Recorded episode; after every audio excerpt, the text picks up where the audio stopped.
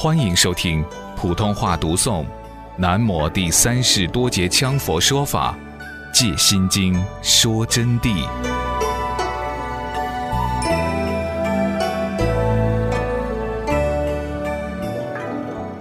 故说般若波罗蜜多咒，即说咒曰：揭谛揭谛，波罗揭谛，波罗僧揭谛，菩提萨婆诃。下面说。故说般若波罗蜜多咒，即说咒曰：揭谛揭谛，波罗揭谛，波罗僧揭谛，菩提萨婆诃。此般若波罗蜜多咒是秘密咒，从印度到中华一直都是梵音华文。由于咒为密意，故只能翻字不翻译，在印度也不能翻译。若翻译者，即指有违具象，则非密意。就这里就告诉了我们，般若波罗蜜多这个咒呢是秘密咒，啊，秘密咒。这里指的咒不是经文的内容了，就是揭谛揭谛，波罗揭谛，波罗僧揭谛，菩提萨婆诃，就是这个咒啊。它是秘密意，从印度传到中国来以后。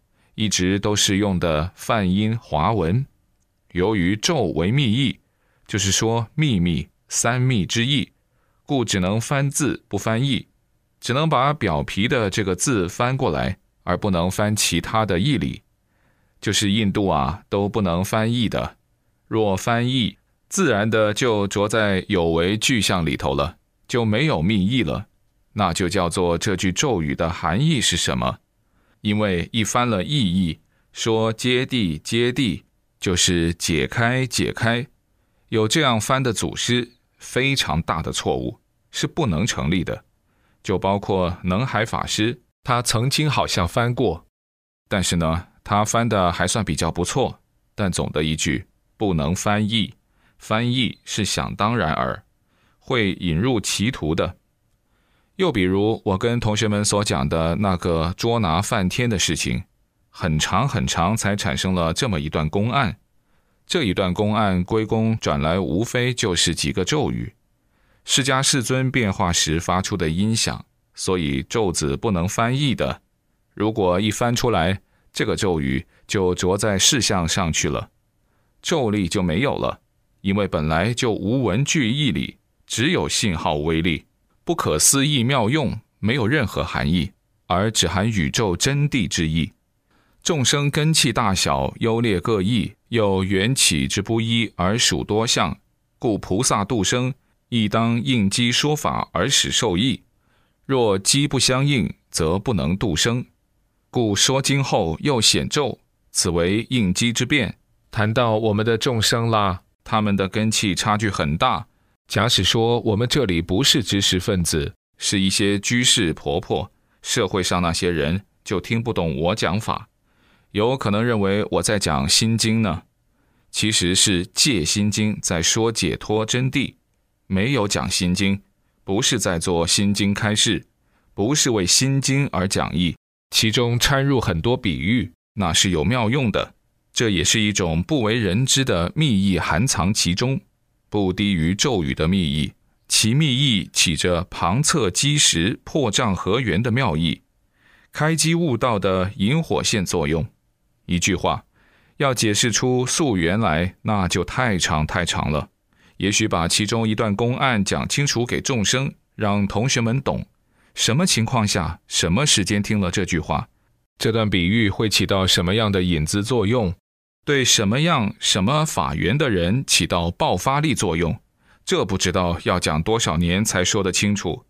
我不能继续讲下去了，回归正地吧。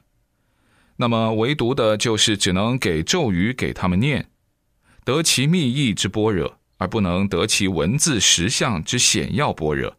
那么观世音菩萨为此把经说完，才显其心通之力量。般若的咒意由几个字组成。以有情为喻，我们就要拿众生来做个譬喻，如大雄鹰与鸵鸟同系鸟类，行动之速度两者都是快。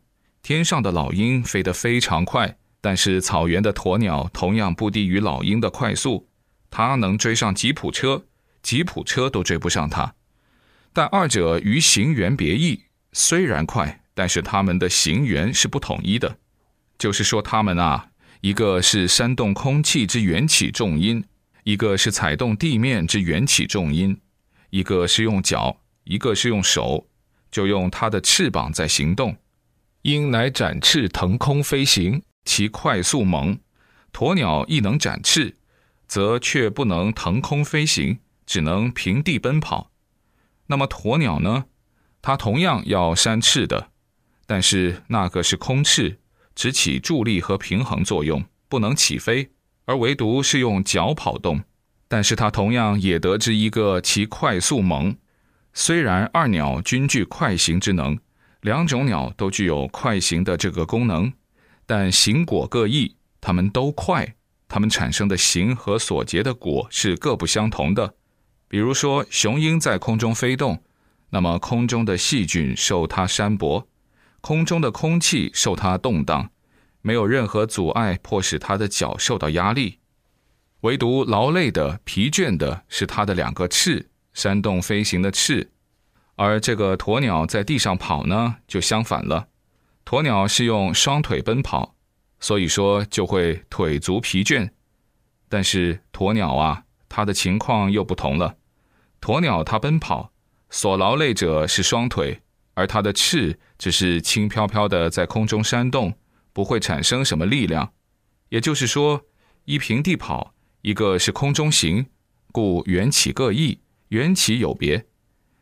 由因之故，当分交行数。由于这个原因啊，所以要分交它们的飞行之数，方可受益，才能得到相应的利益。那么统一都教他用翅膀扇动跑腿的，就没有办法去取得它的形成了。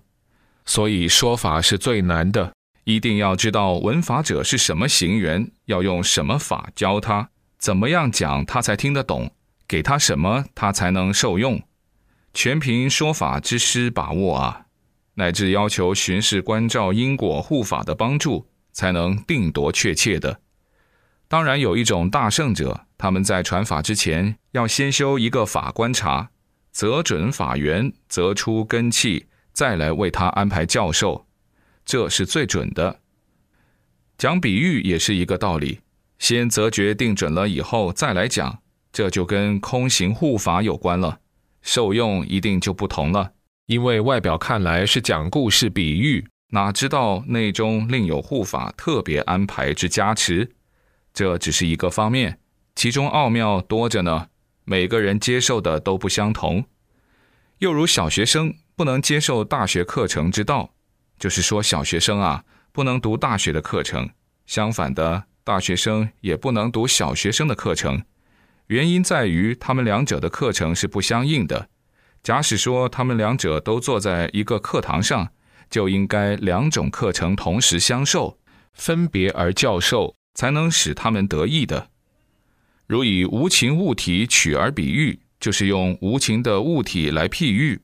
比如说，汽车的轮胎坏了，就不能以自行车的轮胎去换。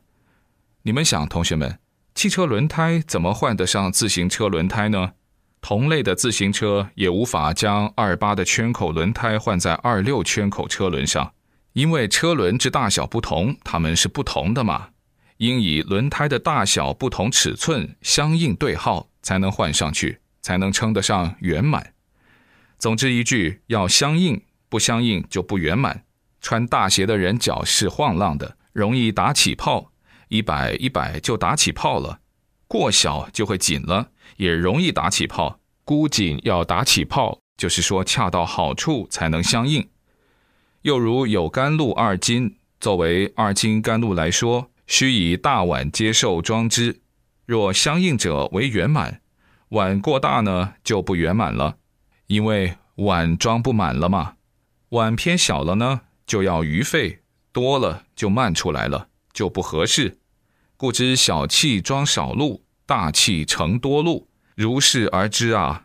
大根器就装大路，小根器就成小路。那么大碗就装多的东西，小碗就装少的东西。不管怎么样。要以它相应圆满为原则，所谓恰到好处。